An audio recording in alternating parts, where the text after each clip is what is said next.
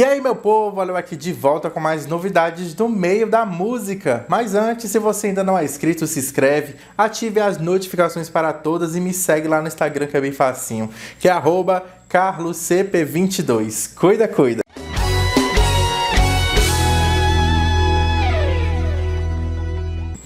Há um tempinho atrás tinha anunciado para vocês uma nova banda da produtora Estilo A do Brasil que se chamava Chocolate com Pimenta. E por força maior, a produtora teve que trocar o um nome para The Pop. Veja só o pronunciamento oficial do cantor Dedé Souza.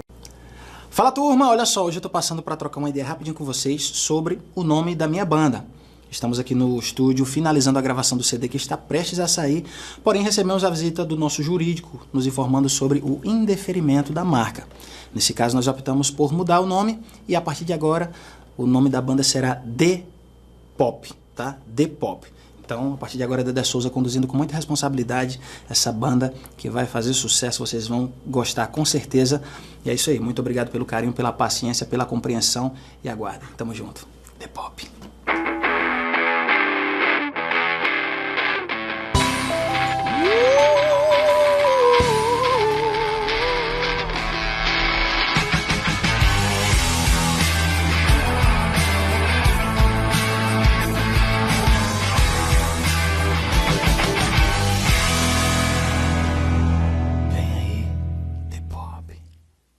E é isso aí, vamos seguir com o nome de Pop, ó. Dia 10 vai ter podcast aqui no canal e o primeiro convidado é ele, o Dedé Souza, da banda The Pop. Como não amar? Agora mudando de assunto, gente, agora vamos para o assunto deste vídeo que é falando sobre Raiz Saia Rodada, onde ele virou pauta no site de fofoca, onde ele tem outro filho, fora esse casamento que ele tem atualmente com Yasmin, que é empresária e ex-dançarina. E a principal pauta foi lá no Léo Dias, onde eu separei aqui para vocês verem. Segundo a coluna do Léo Dias no jornal Metrópolis, o Raí do Saia Rodada, que é pai de cinco filhos, porém apenas dois são do seu casamento com a ex-dançarina Yasmin, a coluna do Léo Dias descobriu que um dos três, que são desconhecidos pelo público, é fruto de um relacionamento extraconjugal com Patrícia Dantas, natural de Natal, no Rio Grande do Norte. Segundo fontes da coluna, o dono do hit Tapão na Raba namorou por alguns anos com Patrícia,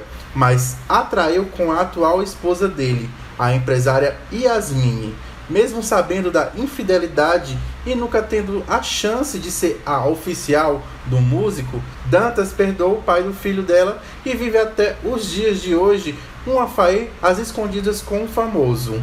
Ainda de acordo com as informações enviadas à coluna, Rai é protagonista deste triângulo amoroso há mais de 10 anos, ou seja, ele mantém duas famílias ao mesmo tempo.